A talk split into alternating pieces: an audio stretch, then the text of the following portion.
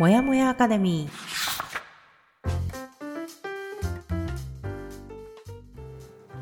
一人じゃ頑張れない人たちのための朝活のお供もやかレディオ。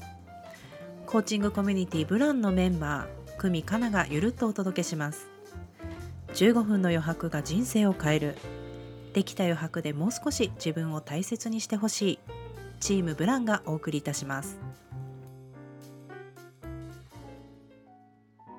はようございますブランコミュニティ運営のもやもやかなですいつもお聞きいただきありがとうございます、えー本日もお相手はこの方ライフコーチの久美です。今日もよろしくお願いします。はい、よろしくお願いします。では本日もいつものパターンから抜け出したいあなたへ朝からゆるっとお届けもやもやアカデミーラジオの始まりです。はい読みたいけどなかなか読めなかった本を読みながら20年来の友達久美かなが話をしたり気づきをシェアしていくラジオです、えー配信は月曜日木曜日の週2回ですで今、えー現在はですね、えーケリー・マクゴナガル先生の「スタンフォードの自分を変える教室」を読み進めておりますが今回の放送だけでもお聞きいただけるように作っておりますのでご安心ください。はい。はい、では本日が8月の24日木曜日第192回目の放送となります。はい。はい、では今週のお題を久美コーチからお願いします。はい。今週の放送内容は18歳のあすみませんこちら月曜日18歳の新入生がこっそり持ってきたもので学校全体が脅かされると本日木曜日はあなたの感染源を発見するの2本立てでございます。はい、ありがとうございます。それでは木曜日ですね、こちらは、えー、と本編の収録に入る前に、もやもやかなとライフコーチの組がこの1週間、1週間で気づいたことをシェアする今週の気づきから始めたいと思います。はい。はい、では、えっ、と、あ、じゃあい私からいこうかな。あはーい。はい、えー私の気づきはですね、うんえっ、とこれはね私も頭では分かってるのにっていうことなんだけども、うんまあ、目の前で起きているうん。うん。事実を捉えようとしているんだけどもうんそれだけではなく、そこにまつわる私のこう想像だったりうん。なんとかだからかなとかうん。あなんとかだからこの人こう思ってるのかなとかこんなこと言ってるのかなっていうような自分の中で作り上げてるストーリーっていう部分にうん。まだまだ振り回されていますっていうのに気づいたってえー。うんまあねそうあのだからそういったところからも多分私の今の体調不良とかが出てきていて、まあ、多分、うんあの心の病までは言っていないけどもうん。例えばそういう心的ストレスっていうところからもやっぱり自律神経の不調って出てきてるんだろうなって結構心当たりが自分でもあったのででもそれをなんでだろうなって考えた時に、うん。あやっぱりその目の前で起きてる事実と自分で作ってる想像してるストーリーっていうこうつあの自分がね肉付けしてる部分の切り離しがまだやっぱうまくできてないなっていう、うんあの必要以上に考えてしまうところがあるんだなっていうのを考えてた気づいたっていう感じですね。うん。そうなのね、それ気がついてみていかがでしたか？いやね難しいって思ったよ。うん。分かってるじゃん。これ,、うん。これ私たち何度もやっぱり3人でもさ話してることだし、うん。あるよねって、うん。でいつでも起きてるよねって、うん。そこまで分かってるけどうん。お実際やっぱりまだそこに苦しんでるっていうか、まあ、自分が今今回の体験で言うと苦しいっていう経験をしてるから、うんやっぱり思い返してみるとそうだよなっていうさうん。分かっててもそれが実際起きてる時に気づけてないっていう気づき。ああなるほどね。そういうことがあるし、うんもういろいろ過去のものは分解したりして知っている。が実際それがオンライブで起きている。そうそうそう。って時になかなか気がつけない。そう。私は今うん。ストーリーを自分で作ってるぞっていうのに、うん。その時に気づけてないなって私がね。そう。だからあちょっとやっぱり意識意識するっていうか例えばあのどうしてもさいい方向に作用してる時には別に気づかなくていいと思うんだけどなるほど。自分に対して、うん。あストレスだなとかなんか苦しいなって感じた時にちゃんと事実見れてるのっていう立ち止まれるようにならないとなって思った。自う分で、だからまあネクストステップだねそこが、うんっていう感じで今思ってます。はい。気づきからそこをちゃんと見つめ直して次の行動計画まで出ているなっていうのに私はびっくりしております。これだと一生変わらんもんって思った。これは多分もううん私がずっと多分子供の頃からうんそういう性質があって、うん。まあやっぱりどっちかっていうと私の意識っていうのが外に向いてることが多い人に対して向いてることが多いからこそうん。で持つような悩みなのかもしれないしとも思ったしうんうんだからここでやっぱりそこをそういう立ちは多分変わらないけどちゃんと事実とその事実ではないことの切り離しっていうのはできるようにならないとまた同じことで悩むんだろうなと思って。はあそんなところまで。それも気づきだね。そうだね、うん。そうそこに振り回されてやきもきしてる時間ももったいないじゃんねと。もったいないって思ったんだね。そうそうそうそうう、んやっぱり時間は有限だし、うん。私の残り時間もたくさんあるわけではない。やりたいことの割に。あ。うんうんうんうんそう。だからね有効活用しなきゃいけないからさ。うん。って思いましたね。なるほど。はい。いやーいろいろコーチ的に聞いていきたいがありがとうございます。はい。じゃあ久美ちゃんの気づきをお願いします。はい、私はかなちゃんには伝えたんですがススマホを見る姿勢ってうん。うんうんポジティブではないと、うん。のポジティブカリマカリスマダイエットトレーナー渡辺純一郎さんの講義を受けて本当にはっ気がつきました。そんな人がいるのね。そうポジティブカリスマダイエットトレーナーさんです。すごい肩書きがカタカナで長い。長いよね。そう。でもあの極真空手の先生とかもやられてる方。はいはいはいはい、でまあ、皆さんはスマホの持ち方改めて考えてもらうと分かると思うんですけど、うん。まあ、胸のあたりでスマホを見て、うん。多分下の方に視線をやってると思うんですね。でそうするとこう自然と猫背になったり体がちょっとくるまってる感じ、うんで首は下を向いている状態になるんでこれはまあポジティブな姿勢ではないですよね。うんうんうんなんでそれよりもこのスマホをぐーっと上げていって、うん、目線またはちょっと頭の上ぐらいに 携帯を掲げスマホを掲げるとですね上を向きますので自然と人間上向いてると明るい気持ちになりしかも、ね体も開くのでそれもポジティブになる。巻き型にならないよね。そう。なので実際これあの元気になるしやってる自分にちょっと笑っちゃってそれでもポジティブになるので。これでもさあの公共の場で、えーあなたのパートナーは公共の場でやっていらっしゃいましたけど そんな写真送られてきましたけどはい。なかなか電車の中で恥ずかしくないですか？座ってたらいいよまだ。立ってる人の携帯をさいや座ってても座ってても立ってる人と目あるよ多分。目の前の人と。取られてる。スマホ越しに目合う。よ一人でいる時とかね家の中ではいいかもね。うん。ありました。もうすごい面白くてその人あのポジティブ拍手っていうのも教えてくれてあのズームとかでさあの意思を表すためにみんなこうなんとなく拍手するじゃん素晴らしいって、うんそれをやるんだったらかあの手を上に上げろって言い。そう。頭の上で手叩いてもらえますか？とみたいな感じ。僕も嬉しいですとか言ってそうだよね。こういうさこういうあの猿の人形みたいあそうそう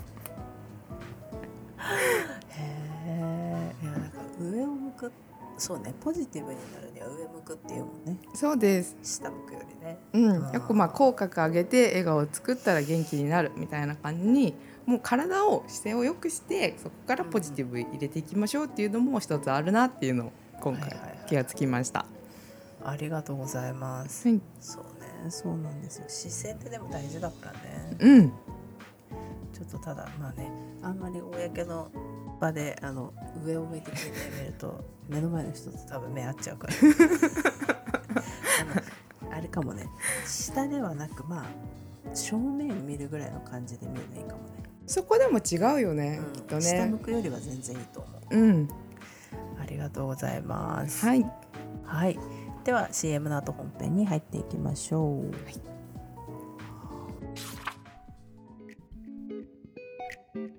初めての視点を体感する単発オンライン講座オンボード。8月にプランよりリリースいたします。いつものパターンから抜け出すスキルとして今までとは違う視点を体感してもらう講座です。詳細は随時インスタグラムから配信しておりますので概要欄からブランチップスのフォローをお願いいたします。はい。ではえー、と本編に入っていきたいと思いますはいではですね、えー、と今週、今週じゃない、間違えた。えー、と本日木曜日はあなたの感染源を発見するというところになります。であの前回ね月曜日は18歳の新入生がこっそり持ってきたもので学校全体が脅かされるというところだったんですけど、うん。まあ、あの不健康な生活習慣っていうね、まあ、一見個人の意志力とか、まあ、自己コントロールの問題と思われることが一緒に生活する中で、まあ、周りに伝染していったよっていうのが先週の話でした。はい。で、まあ、逆にね逆もしかりだよねっていう、まあ、自分の意志力を高めていくのにいい影響がこう伝染したり移ってくるよね、うん。っていうこともあるよっていうのが多分今回の今日のお話になってくると思います。はい。はい、で早速本文なんですけども、えーインフルエンザなどの感染症が大発生するように、うん。肥満が人から人に移ることなどあるのだろうかと考えた2人の科学者が いるんですこういう人が。科学者が。マサチューセッツ州のとある地域の住民1万2000人以上を32年間にわたって調査しました。すごくない？人生かけてるよね 肥満に対して。うん。すごいね。うん。でまさに感染症のような実態が見えてきました。肥満は家族や友人の間で感染していたのです。うん。ある人の友人が肥満になった場合はその人が将来肥満になるリスクは171%も増加し姉妹が肥満になった女性の場合、本人が肥満になるリスクは67%増加。うん。で兄弟が肥満になった男性の場合本人が肥満になるリスクは45%増加しました。はい。さらに肥満だけではなく飲酒量が増えた人が1人出るとその地域では飲みに行く人や二日酔いになる人が激増しました。うん一方で自己コントロールが感染する証拠も見つかりました。うん1人が禁煙するとその人の友人や友達も禁煙する確率が高くなったのです。うんこのような感染のパターンは他の地域でも確認されました。悪い習慣も好ましい習慣も共に人から人へウイルスのように感染するということ。そしてその影響を全く受けない人はいないということです。うん断言してるね。うん。すごいね。うん。まあでも確かに家族であの肥満が感染する感染するっていう言い方していいのか分かんないけどウイルスじゃないからね。うんうん。でもそれはわかるしうん。やっぱ実際アメリカでね生活した経験から言うと、うん。やっぱりあのでもさ日本ではさ比べ物にならないくらい巨漢っていう人がいいるんですよやっぱり。で私は特にテキサスにいたから、テキサスってやっぱ肥満率の高い州だったので、うんうん。マジでねすごい巨漢がいるんですよ普通に。あのなんて言うんだろうね。そうあの日本人ではあんまり見ない形だよね本当にね。そうそうそうそう慣れないのかなって思うようなまあ食うん、食生活とその、うん。あなんて言うんだろうね。私たちの黄色人種と、まあうん。白人の種類っていうのはでもただ遺伝子が違うと思うんだけど、うん。でもびっくりするぐらいやっぱりすごい巨漢お相撲さんでもないなんかすごい巨漢っていう人はいるんだけどでもうん。漏れなくやっぱりあのスーパーとかでその人を見かけるじゃん。あ。でおわすごい大きい人いるなとか思うんだけどうん。後からゾロゾロ来る家族も巨漢やっぱり。あそうなんだよね。あの、うん。アメリカびっくりするのはそういう人は一人じゃないよね本当にね。いっぱいいるしあの家族同じ形してるんだよね。一家。一うん。家全員、漏れなく同じような形してる。わかる。形とかって言なんっていいのか分体型なんでしょうかね。そそうシルエットがね。う。そ 一緒なんですう、よ、うん、だからまあやっぱりそりゃそうだよね。まあ多分食生活っていう部分もあるだろうしそれこそその、あんまりよろしくない食生活がまあじわじわと家族の中で伝染するっていうのはあるだろうしうん。またねこの姉妹だとか兄弟によっても出てくるっていうのもねだから納得はするなっていうところ。あるよ。ねその飲酒がさうん。その地域だよ。一人出ると地域って言ったよね飲酒量が増えた人が一人出るとその地域ではうん飲みに行く人や二日酔いになる人が激増したんだってよ。うん。どうやって測ったのこれ？ずーっとアンケート取り続けてるとかなんか数値をね。取り続けてるとかそういうことなんだろうね。だよね、うん、気の遠くなる作業だけどそういうへえそうなんだ。うん、そんなだからバタフライエフェクトじゃないけど一人の人が飲むと、まあ、友人も飲んでそしたら友人の友人も飲んでみたいな感じで結局地域っていうような影響を与えていたってことなんじゃない？すごいよね、うん。まあ、だからそれとその一方でまああの何一人が禁煙するとその人の友人や家族も禁煙する確率が高くなるということで、まあ、逆も起きてるよっていうことですね。あると思います。うちの地元とかははあのみんな本当にタバコ吸ってたんだけど昔、うんうん。あの社会の流れかなとは思ったが同じタイミングでみんな辞めた、すごほぼ同じ。5年ぐらいはバッファーはあるかもしれないけど、うん、うん。いや珍しいと思うよでもやっぱり、うん。あまあそうなくみちゃんの地元はまたつながり強いからな。そうそうそう。そうなんだよね。うん多分そう。成人しても月23会ってるような人たち、うん。うん。結構ねそのつながりが地元のつながり強いからね、うん。まあそうね。それもあるかもしれないよね。つながりが薄いとさそこまでさなんていうの？伝染力は弱いかもしれないけど、うん。まあ、それもあるかもな。確かにね。ただその、えー本文の方では医師力に関する問題は全て周囲から感染すると言えないにしてもうん。多くの場合は社会的な影響を受けています。うん。あなた自身の問題についてはどうでしょうか？考えてみましょう。はい。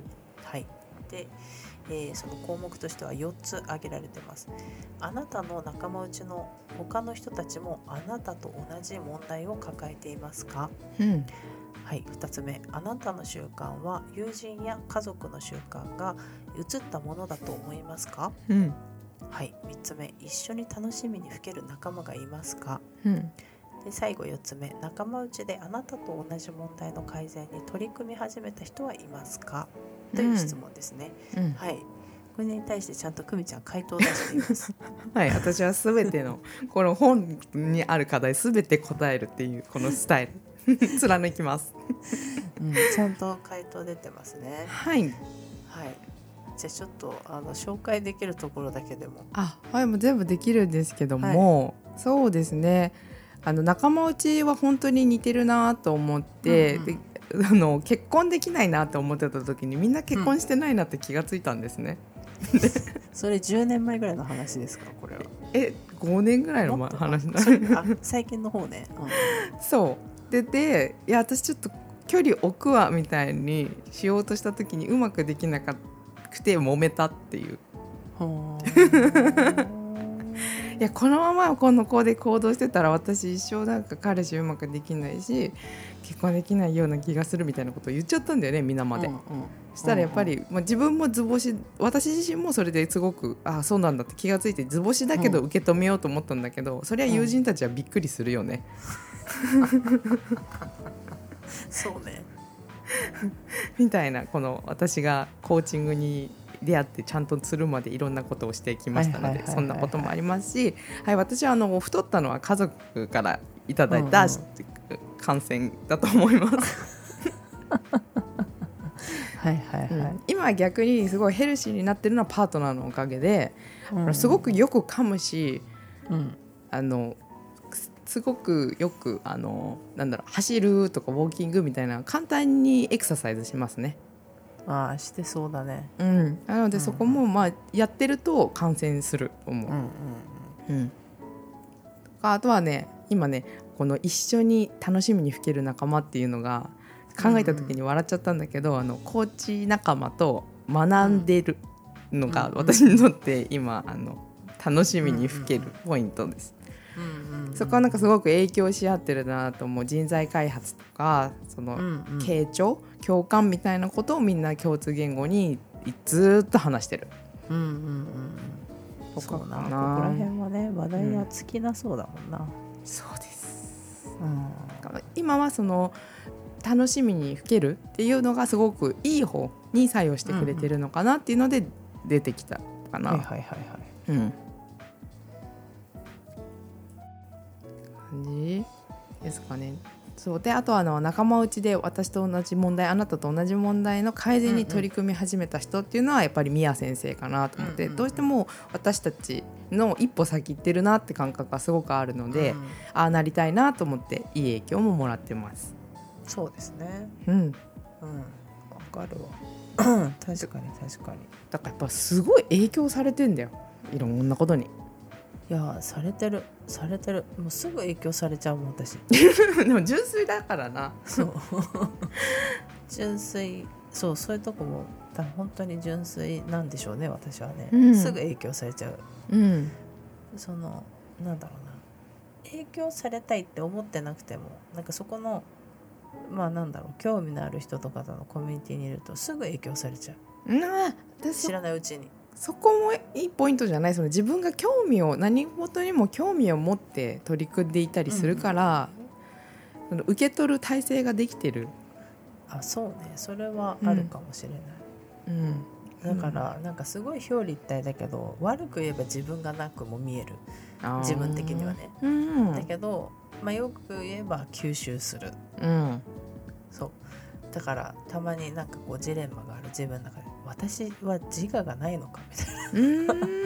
うんうんすぐ影響されるって思うけどね、うん。まあなんかそこは都合よく取ってこうかなと思ってる。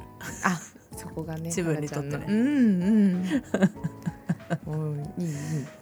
まあねだからね確かにそうね。影響するんだよね。影響します。ででこの間の自己基盤自己をし自自己を知るためのワークショップでやったのは、とテーマコミュニティというので切り口があって、現在未来過去っていうふうに出していって、うん。自分がそれを出したものに対してどう感じるか。うんうんで過去のものに対してはコミュニティを終えた理由とか、うん。完了しているかどうかみたいなこともどんどん話していって、うん。へえでそうすると自分を客観視することで自分も知れるしうん。自分今の自分なりたい自分あと過去からの何か未完了なものから今至って未来に求めてるみたいないろんなことが見えたりもした。はあ。いや面白そうだけどうん。やってみたいなと思うけど結構これ多分あれだね。自分のことある程度深掘りできていないとうん、あのあれだね具体的に見つけられなそうなワークだね。ちょっとひだと一人だと難しいかなと思う、うん。あの他の人があそこもコミュニティに出してるんだとか思った時にどんどん広がったり、したー確かに確かに、うん。あーそうな多分これあんまり自分のことがわからない状態でやってもすごいふわっとしたものしか見えないかも、まあ、そこからね深掘っていける内容もありそうだけど。うん。でもすごいへえ自己基盤ね、ううん、やっぱコミュニティっていうのは影響して影響し合った相手っていう感じだからそれもあるかなって思う。確かにね。だから今まで自分がどういうコミュニティに所属してきてて例えばじゃあ本当に昔の記憶で言えば小学生の頃とか中学校の頃どういう経験してどういうとこにいてとか、うん。またそこから成長して高校生ではとか大学ではまた社会人になってとかっていうのを考えていくとうん。今思い浮かぶだけでも私いろんなとこいたなと思うし、うん、しかも2人以上の集団になるのでその高校っていうのもじゃあ分解してみましょうとかうん。小学校っていうのも分解してみましょうっていうとどんどんどんどん本当にいろんな集団にいたと思うよ。いた。めっちゃいた。めっちゃいたしなんかたまにやっぱりすごい変なグループにいたこともあって変なグループっていうか私が 変なことが好きだから面白がっていたってういうさ、んうんうん。あって思うあかにね。だからやっぱ影響はされてるし、うん。で逆に自分が影響を及ぼしてる場合もあるだろうし、きっとね、うん、自分では気づかないけどね。うん、確かに。だからそれが小さいコミュニティでも起こってるのだからそれが例えばまあじゃあ地域とかそこのうん、団体とかいうところであってもそりゃそうか。うん、起きるわけだね。うん、でそれがしかも急速に広まるわけじゃないからじわじわとじわじわと感染症のように拡大していくってことね。32年間も調べたんだもんこの人たち。すごいよなうん、32年ね。いやまあ確かに納得っていうところではあるね。そこの部分のなんとなくさみんなこれもさ分かってるとは思うよ。あのうん。同じ団体にいればみんなが同じような思考になったりとか同じような方向に歩き始めるとかっていうのは分かってるけど、うん。まあここのあの序盤8章の序盤のところではその裏付けとなるデータのようなものが出てきてるってことだね。うん、そうだと思います。いやいや面白いね、まあ、確かにだよ。確かにねっていうところですここは。うん、うん、うん、はいありがとうございます。じゃあはい。ちょっと、えー本日はこの辺りで終わりにしたいと思います。はい、はい。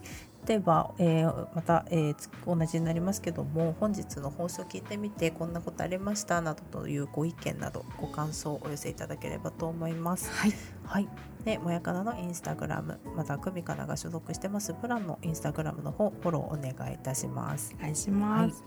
で、えーとインスタえーブランのインスタグラムの方では日々使えるヒントなどを、えーお届けしておりますのでぜひフォローお願いします。はい、はい。で概要欄の方にリンク貼っておりますのでそちらから飛んでいただきましてぜひいいねコメントいただけますと励みになります。よろしくお願いします、お願いします。はい。ではえっ、と来週が8月のあ、28ですかね。あー、はい、すいません、ちょっと日付がおかしいですね。なんで二十八です。合ってる？あすごい。はい、はい、えー来週は8月28日月曜日はい、えー引き続き感染すること。他人の欲求を自分の欲求のように感じる。目にした失敗を真似たがる。というような内容でお話ししていきます、はい、ちょっとここから深掘りになっていくね。はい、感染するとはみたいな内容に入っていくと思います。はい。はい。では本日も私もやもやかなどライフコーチの組がお送りしました。はい。では今週も残り頑張っていきましょう。いつでも自分を大切に。またねー。またねー